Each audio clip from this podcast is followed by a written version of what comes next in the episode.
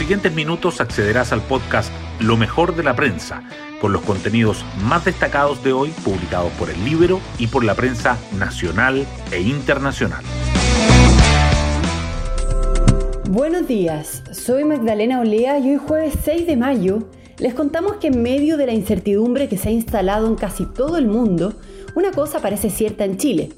Habrá elecciones los días 15 y 16 de mayo.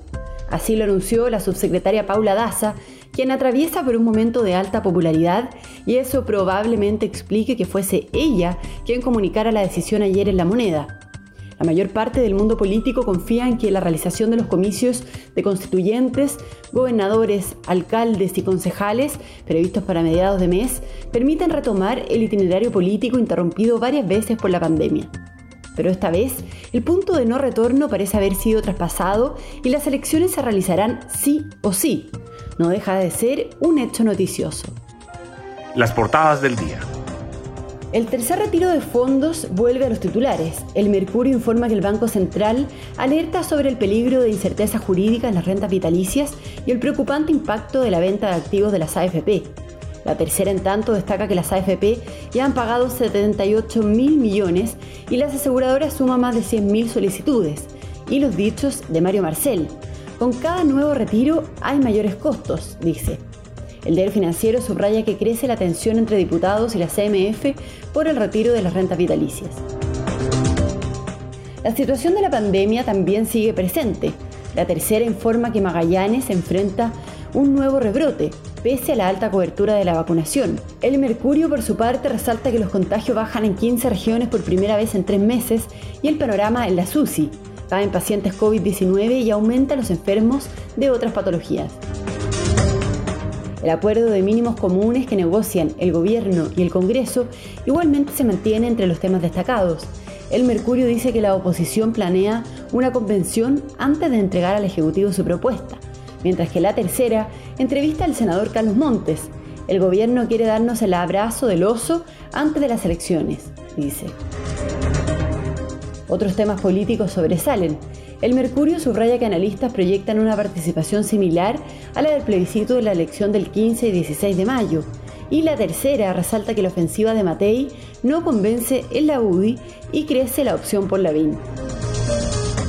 En materia internacional, el Mercurio y la Tercera coinciden en destacar la situación en Colombia. El país enfrenta un segundo paro contra el gobierno y la actuación de los expresidentes en la crisis.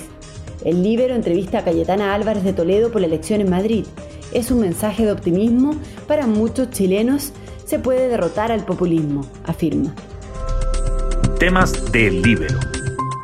Hoy el Libero cuenta sobre el implacable poder de Carla Rubilar en el gobierno, con el auspicio del presidente.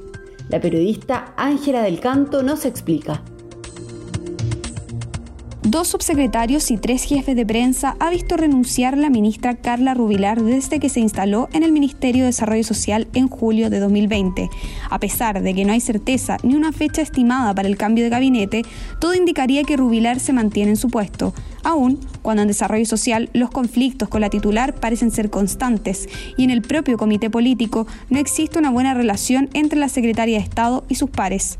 Rubilar ha sabido imponer sus ideas, a pesar de que muchas veces su discurso se asemeje más a los dichos de la oposición. Para esto, se ha valido de su buena relación con el presidente Sebastián Piñera, con quien se ha encargado de reafirmar su vínculo y mantiene una relación casi familiar. Puede leer esta nota en www.ellibero.cl. Hoy destacamos de la prensa. El Banco Central alerta por riesgo de incerteza jurídica en las rentas vitalicias y en la venta de activos de las AFP.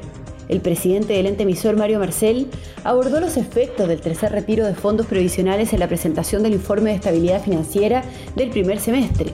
Dijo que cada proceso implica más complejidades y advirtió que la inclusión de las rentas vitalicias sería una señal de incerteza jurídica por afectar contratos preestablecidos. Las AFP han pagado 78.577 millones y las aseguradoras suman más de 100.000 solicitudes. La Cámara despachó el aporte de 200.000 pesos a los cotizantes del sistema previsional que quedaron sin saldo tras los dos primeros retiros. Luego de que el Ejecutivo accediera a ampliar el beneficio a quienes tuvieran ahorros menores a ese monto al 31 de marzo. Eso sí, la instancia rechazó el alza de la cotización obligatoria en dos puntos, con cargo al empleador y al Estado, para reponer los fondos retirados. Hacienda intentará reponerla en el Senado. El país experimentó una caída de 14% de los contagios diarios de COVID-19 del 28 de abril al 5 de mayo y 15 regiones han bajado sus casos diarios. Una situación similar ocurrió en febrero, aunque por un periodo breve. Antes de ello pasó en agosto de 2020, a final de la primera ola. Además, hoy cada infectado está contagiando a menos de una persona. Los especialistas creen que el escenario seguirá mejorando al menos durante las próximas dos semanas. La paradoja de Magallanes. La región con mejor cobertura de vacunación enfrenta un rebrote. Hoy Punta Arenas, Puerto Natales y Porvenir retrocederán a cuarentena. Las cifras comenzaron a empeorar a fines de marzo y tienen a la zona austral con la mayor tasa de casos activos a nivel nacional, a pesar de que el 56% de su población objetiva ya recibió las dos dosis de la vacuna contra el COVID-19.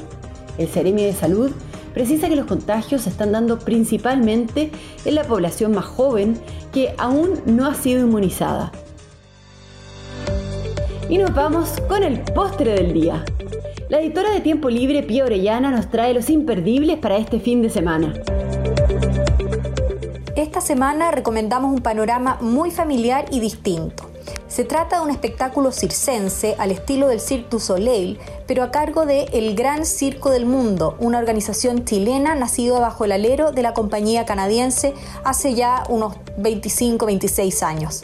El show se llama Subcirco, Destinos Bajo Tierra, y es la segunda vez que se va a presentar es un homenaje a los mineros chilenos de principios del siglo XX a través del despliegue de distintas eh, técnicas o disciplinas artísticas. Está la rueda alemana, acrobacias, el trapecio, multicuerdas. Lo transmite el Teatro Nescafé de las Artes y las entradas cuestan 6 mil pesos y se pueden comprar a través de Ticketek. Es solo este fin de semana. Bueno, yo me despido, espero que tengan un muy buen día jueves y nos volvemos a encontrar mañana en un nuevo podcast, Lo mejor de la prensa.